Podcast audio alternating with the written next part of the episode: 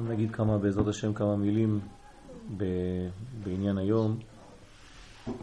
היום חשוב מאוד, יום של גילוי, ל"ג זה גילוי, גילוי של המדרגה הכי חשובה ב,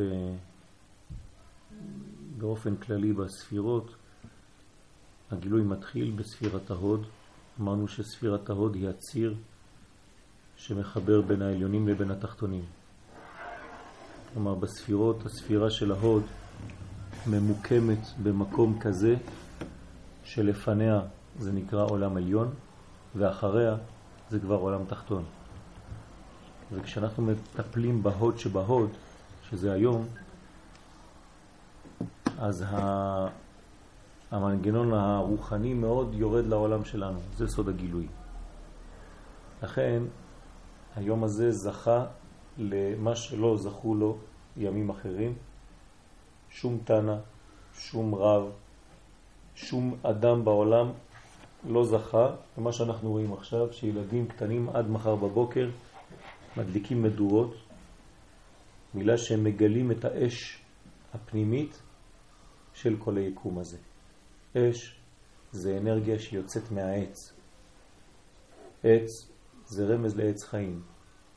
שורפים עצים כדי לגלות את האנרגיה הפנימית של החומר. לכן מדליקים מדורות. כל מדורה זה הנשמה של העץ, של החומר שמתגלה לחוץ. ולכן יש אה, מנהג, ואנחנו גם כן התכנסנו כדי ללמוד, לדבר על העניין הזה, קצת באופן אה, יותר פתוח, כמובן שיש הרבה דברים פנימיים, אבל לא רציתי לעשות שיעור כרגיל, כמו שיעור רגיל, יש דברים נפלאים מאוד, ממש נפלאים מאוד. אתם יודעים שהיום הכי חשוב זה השבת. בשבת יש גם חלק הכי חשוב ביום, זה מנחת שבת. ובמנחת שבת יש חלק עוד יותר חשוב, שזה בזמן עת רצון. עת רצון מגלה את המצח של אדם קדמון. מדרגות עליונות מאוד. אנחנו מגלים אור אין סוף. האור זה ממש בגמטריה רז, כמו אין סוף. אין סוף זה בגמטריה אור. 207. כלומר 207 זה המספר גם של האור, גם של האין סוף, גם של הרז. כל הבניין הזה הוא בניין שדוחה את כל מה שזר. כן, רז דוחה זר. כל זר הוא בעצם דבר שלא קיים אצלנו, דבר שלא קיים במציאות שלנו. אנחנו צריכים לדחות אותו, לא לקבל אותו. כי יש דברים שבאים רק כדי לגלות את האור. אז הם בעצם עושים פעולה, בגלל זה הם קיימים בעולם. אבל אתה צריך לדעת שזה לא בגלל שהוא קיים שאני צריך לאכול את כל מה שיש. יש דברים שאסור לאכול אותם. יש דברים שהם רק באים כדי להמחיש לך את האנטי, כדי להוציא את האור. כי מתוך החושך אתה מגלה את האור. לא אמרו לך לאכול את החושך הזה. צריך להיזהר מאוד לא ליפול למלכודת של הנפילה הזאת לקליפה עם הרצון הטוב, כן, להוציא את כל האורות הגנוזים שם. כתוב במדרש הגדול שיהי אור זה משה רבנו ויהי אור זה רבי שמעון בר יוחאי. בראשית ברא אלוהים את השמיים ואת הארץ והארץ הייתה טוב ובו וחושך על פני תום ויאמר אלוהים יהי אור ויהי אור. יהי אור זה השורש, זה משה רבנו ויהי אור, מה שיצא בפועל, כן, רבי שמעון בר יוחאי, שנקרא בוצינה קדישה. כלומר, יש לנו אה, כוח ביום הזה לגלות את התוכן. כתוב בזוהר בחלק ג' אמר היה מהמנה לרשבי. משה רבנו מדבר עם רבי שמעון בר יוחאי, אומר לו, בריך אנט בוצינה קדישה. אני מברך אותך, אתה ברוך, נר קדוש. כן, כשאנחנו מדברים על נר בוצינה, כן, זה רבי שמעון בר יוחאי. בוצינה דדליק קמא מלכה ומטרוניתא. אתה כמו אש שמאירה מול המלכות ומול המלך, מול הקדוש ברוך הוא. זאת אומרת, הנר זה הנשמה של רבי שמעון בר יוחאי, והנר כל כך גדול שאנחנו כבר לא מדליקים נרות, אנחנו מדליקים מדורות. כן, להדליק נר כזה זה מצחיק היום. כולם מדליקים מדורות, זה הנר הרגיל שבדרך כלל אנחנו מדליקים לכל צדיק, לכל תנא, נרות, נשמה. פה זה מדורות נשמה, זה כבר לא נרות נשמה. למה? כגודל נשמתו של רבי שמעון בר יוחאי, ככה האש הגדולה שמופיעה. לכן צריך מאוד להיזהר ביום הזה, לא לשכוח שאנחנו בספירת העומר, וביום הזה לא, לא ליפול בחיצוניות של היום הזה. זאת אומרת שגם כשאנחנו מדליקים אש, גם כשאנחנו מדליקים מדורות, גם כשאנחנו צוחקים, גם כשאנחנו רוקדים, לא ליפול למלכודת של החיצוניות של היום הזה. זאת אומרת, יש חינוך, חינוך לאור הנר, לאור האש, כן? ללמד על דמותו של רבי שמעון בר יוחאי. יש לנו את כל היום של מחר, בעזרת השם. הבניין של אדם, נעשה אדם בצלמנו כדמותנו. כתוב, נעשה אדם נאמר בעבורך.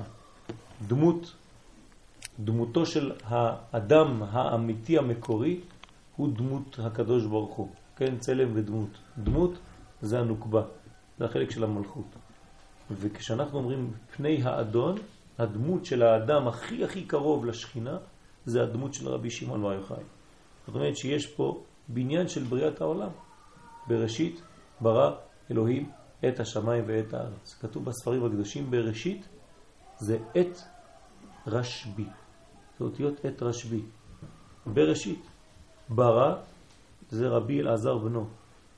זאת אומרת, בראשית ברא, שתי המילים הראשונות של התורה זה רבי שמעון מרחי והבן שלו. בשביל זה, עכשיו אפשר להמשיך את הפסוקים, ברא אלוהים את השמיים ואת הארץ. בשביל מדרגה כזאת הקדוש ברוך הוא ברא את השמיים ואת הארץ. כשאנחנו רוצים לשאוף להגיע למדרגה, כן, אנחנו צריכים לשאוף למדרגה הזאת, כן, לא לברוח מעצמנו, אבל לדעת שאנחנו יכולים כאדם לגלות אור כזה גדול כמו שגילה, כן, אותו אדם שהפך להיות ממש, אי אפשר כבר לתאר את הדמות הזאת, דמות מיוחדת מאוד במינה שקרובה מאוד למשה רבנו, רק בדמות אחרת, בכיוון אחר, כלומר בגילוי יותר פנימי. אני לא רוצה לעשות את כל השיעור כי הוא שיעור ארוך, כן?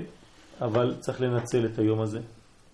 צריך להיזהר מאוד להבדיל בין הכמיהים וכל מיני טריקים קטנים וכל מיני גורו גורו, לא יודע מה שמוכרים לכם, והאור האמיתי של התורה. כן, יש הרבה פנים חיצוניות של כל מיני דברים כאלה סתם כדי למשוך את האנשים לתורה שהם לא מבינים מה זה מסכנים, כן, כולם נכנסים, רבי שמעון, אם הוא אמר זה נכון, אז כל אחד מוכר לך משהו בעשר שקל, אומר לך שזה יציל אותך מהזה, וזה יציל אותך ממוות, וזה יציל אותך מזה, ואנשים מסכנים קטנים לא מבינים כלום, מוכנים לתת סכומי עתק של כסף, כן, גם אם אנשים הם קצת עבריינים, אפשר לצחוק על אנשים בקלות. אדם שהוא קצת ממזר, חז ושלום, יכול לעשות את עצמו מקובל ולהתחיל למשוך כסף מהאנשים. אם האדם הוא לא אמיתי, מסכנים האנשים מוכנים לתת סכומים גדולים מאוד של כסף, כי הרב אומר להם, אני אתקן אותך, אני אתקן את הנשמה שלך, אני אעשה לך זה. מה תתקן? אתה תתקן מישהו אחר? תיתן לאדם לתקן את עצמו. אם אתה מתקן מישהו אחר, אתה גרמת לו קצר. אסור לתקן מישהו אחר. צריך לעזור לו לתקן את עצמו. זה, זה הבניין האמיתי. כי אם לא, אתה מקצר לו את הדרך, אתה מקצר לו את החיים, לא, הוא לא עשה את העבודה שלו. זה כמו ברפואה, שאם אתה בא ועושה ככה ואתה מרפא את האדם, לא ביקשו את זה ממך. עוד בעיה. כן, אני אספר לכם סיפור קטן שיכול להמחיש את העניין הזה. יום אחד היה אדם שרצה ללמוד את שפת הציפורים. אז אמרו לו, למה אתה רוצה ללמוד? הוא אומר, אני רוצה ללמוד, זה חשוב מאוד, גם שלמה המלך ידע את שפת הציפורים ואני רוצה להיות כמו שלמה המלך. זה היה בתקופה של שלמה דרך אגב.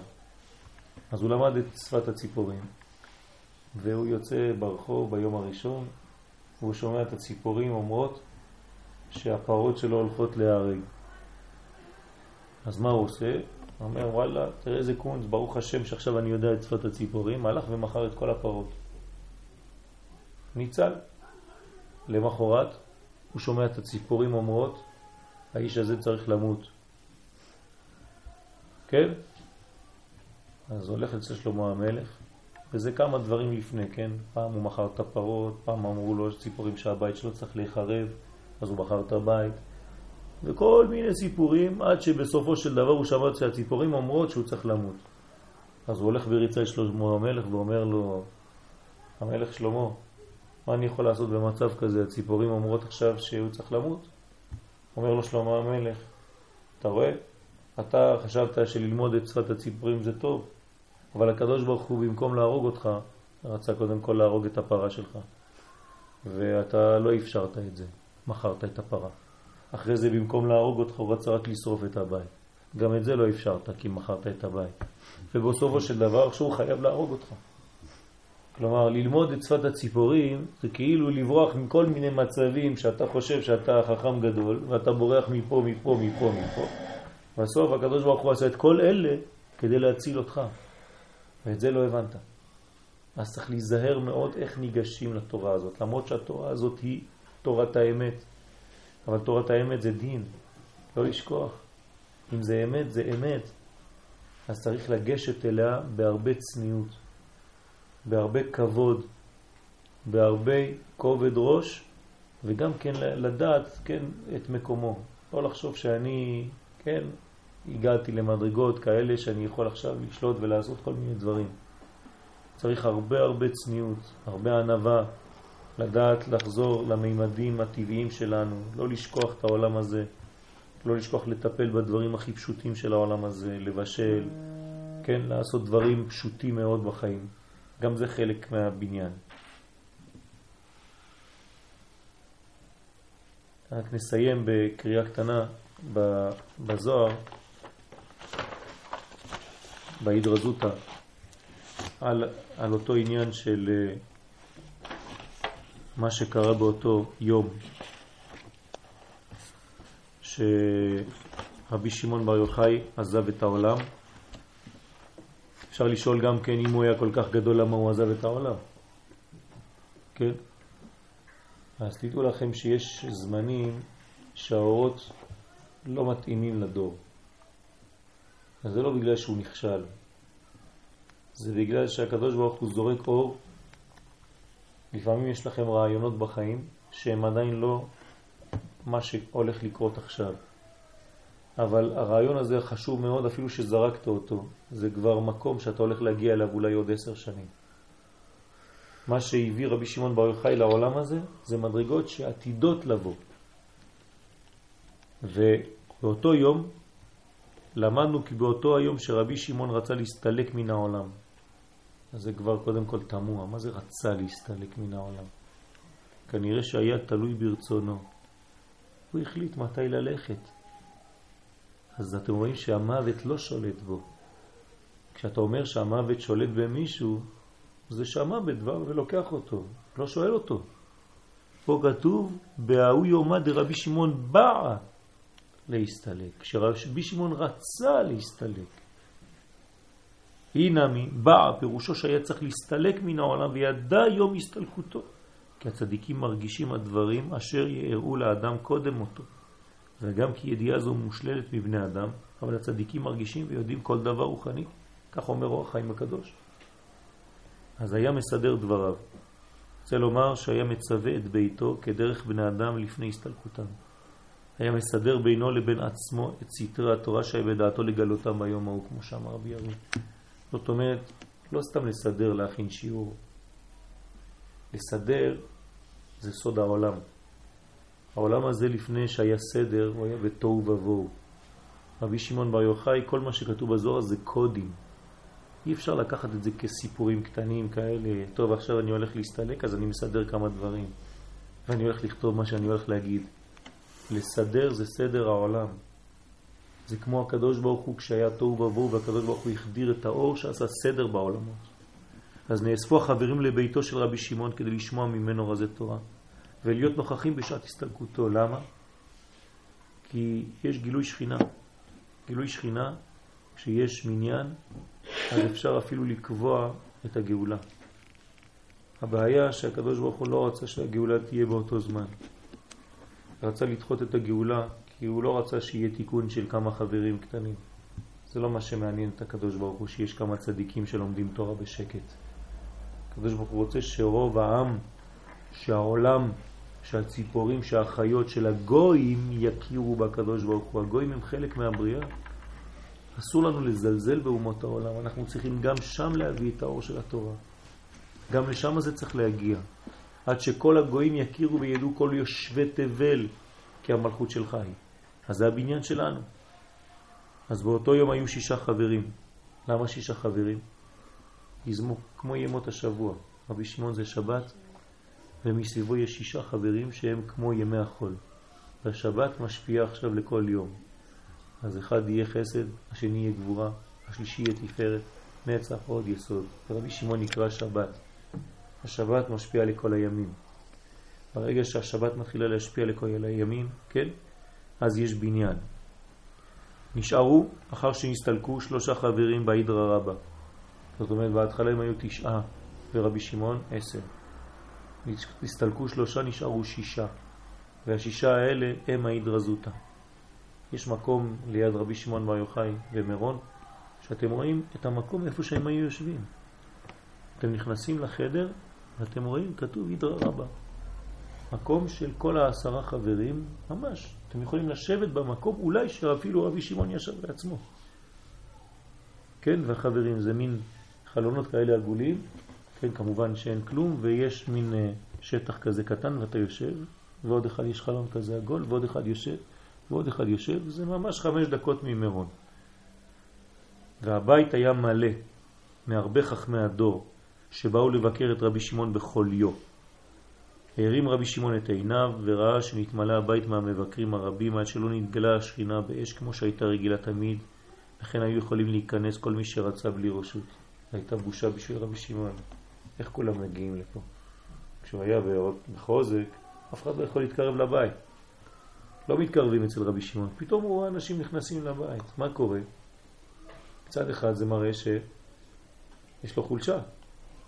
מצד שני, זה גם מראה שהאור שלו הרבה יותר ירד למדרגה שכולם יכולים לקבל. אז אי אפשר לקחת את זה רק כחולשה. לפעמים הרמה של הלימוד יורדת בכוונה. כי הלימוד זה לא צריך לעניין שניים שלושה חברים שהם הופכים להיות קצת מפונקים. תמיד זה קורה בשיעורים. יש שלושה, ארבעה שמתחילים להיות מפונקים. אז לפעמים כשהרב מוריד קצת מהרמה של השיעור, הוא אומר, מה? לא כל כך, פעם שעברה היא יותר חזק. כן, אתה לא מבין כלום. למה הוא בכה? כן, בכה בגלל שהוא לא הצליח לעשות את העבודה הזאת תמיד. בדיוק הפוך. למה רק עכשיו? כי, כי זה היה המידה שלו. זה היה המידה שלו.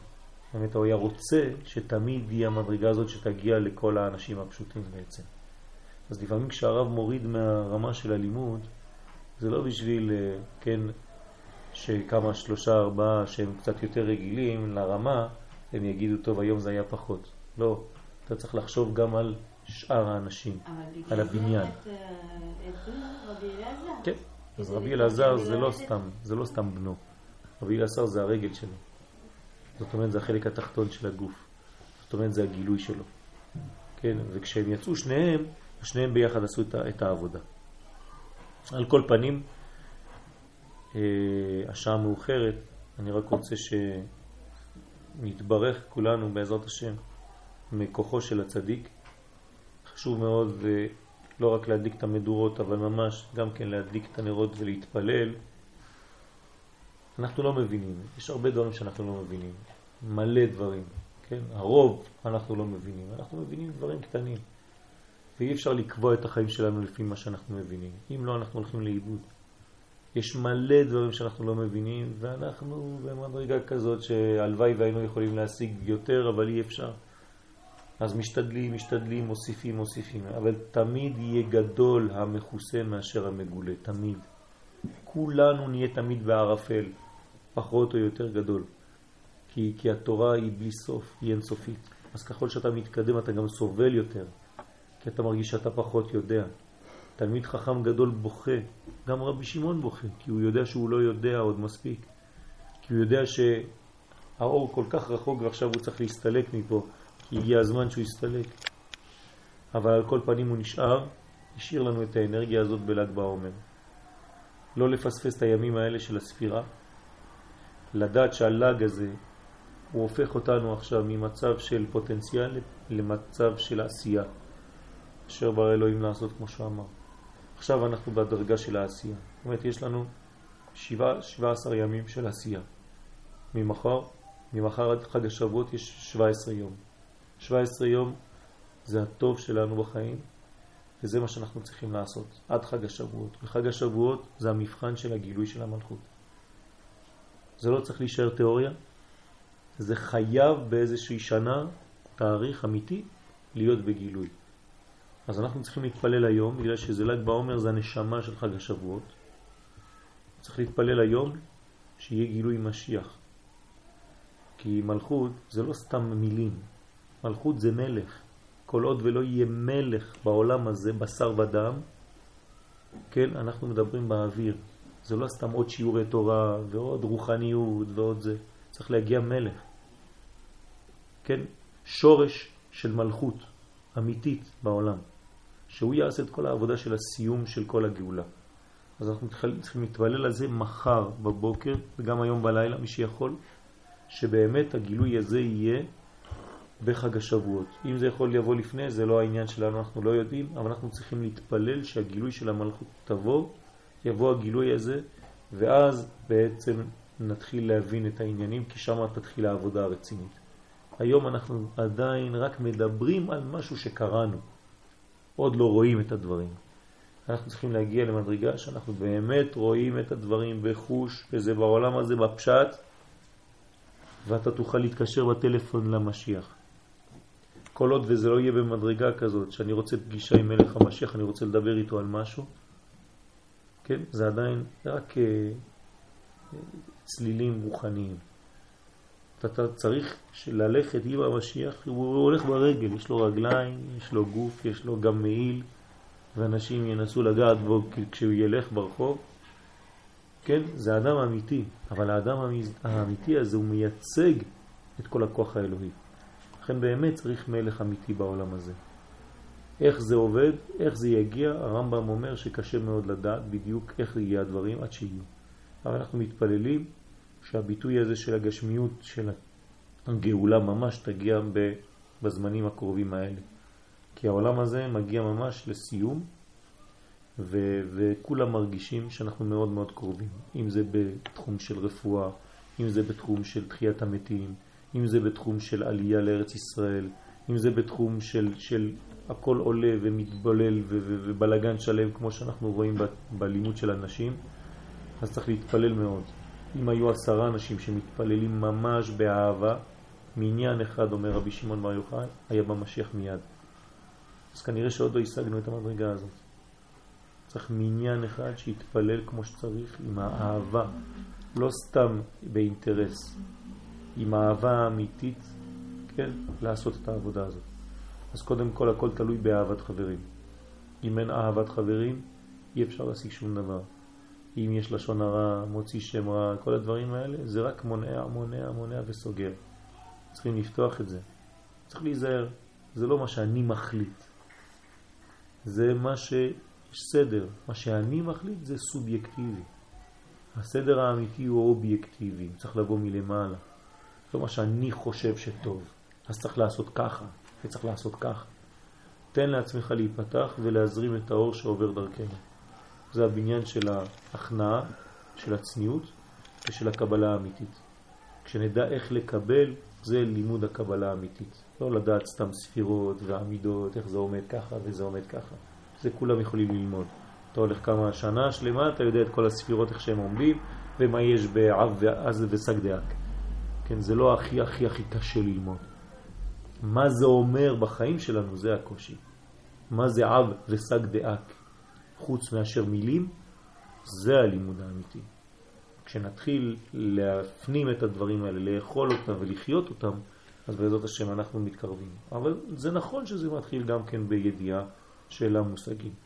בעזרת השם לאט לאט אנחנו לומדים, אנחנו אוהבים אחד את השני, אני מרגיש שיש אהבה גדולה בין החברים, ממש כל אחד ואחד, יש חיבה גדולה, אהבה גדולה, רצון להשפיע גדול ונורא. היום באתי לבית כנסת, אחרי מוצאי שבת, לא היה אף אחד בבית כנסת. ראיתי כמה אנשים יושבים בודדים, מתפללים. כן? אז אמרתי לקדוש ברוך הוא, ריבונו של עולם, תראה איך הבנים שלך פה נגמר שבת, כבר כולם רוצים ללכת לבית, ויש לך פה עוד ילדים שמתפללים, תראו מה הולך פה. בכל הארץ, מדורות בכל מקום, כולם רוצים את הגאולה הזאת, לא יודעים אולי לבקש, אבל רוצים כולם, כולם אמיתיים, אין חילוני ודתי, כולם, אפילו החילוני הכי חילוני הוא עם המדורה עם הילדים שלו, אפילו שהוא לא מבין כלום, זה ביטול, הוא הולך להדליק מדורה בשביל ל"ג בעומר, הוא לא יודע אפילו מה הוא עושה, אבל הוא יודע שהוא הולך להתקרב לאור הזה.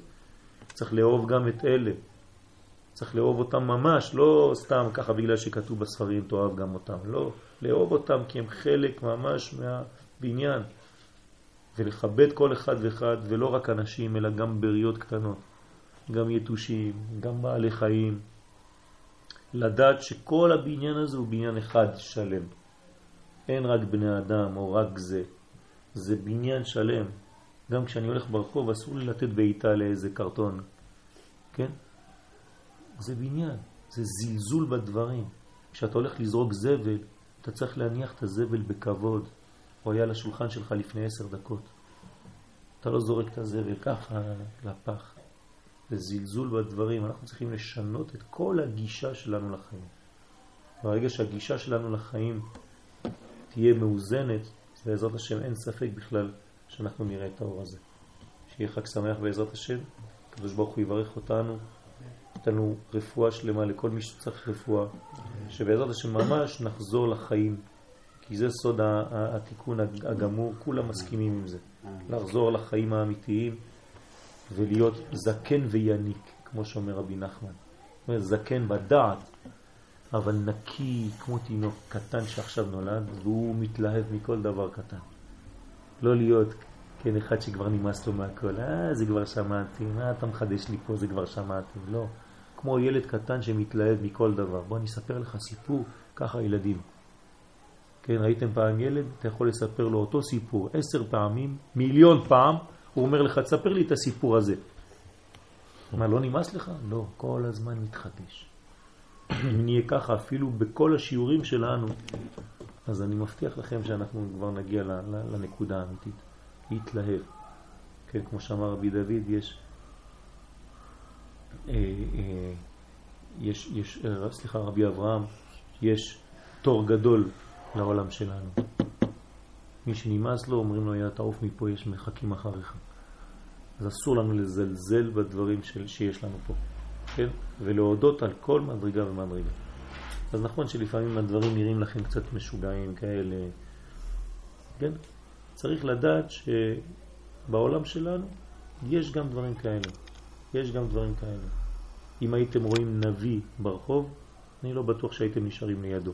הייתם בורחים מיד, לוקחים אוטובוס או טרמפ לברוח מהנביא הזה.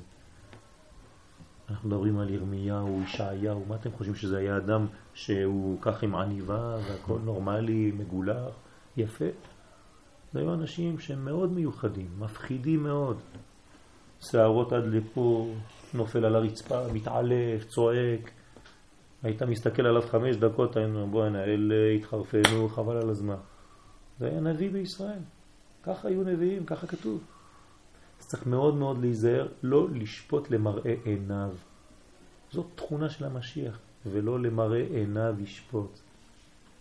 אז איך? יש לו ריח פנימי, שהוא בודק מי ומי. לא מה שאתה רואה. מה שאתה רואה יכול מאוד לבלבל אותך, תיזהר מאוד. בעזרת השם שנפקח את העיניים ונראה את הכל בעין טובה. אמן כן ירצה. אמן.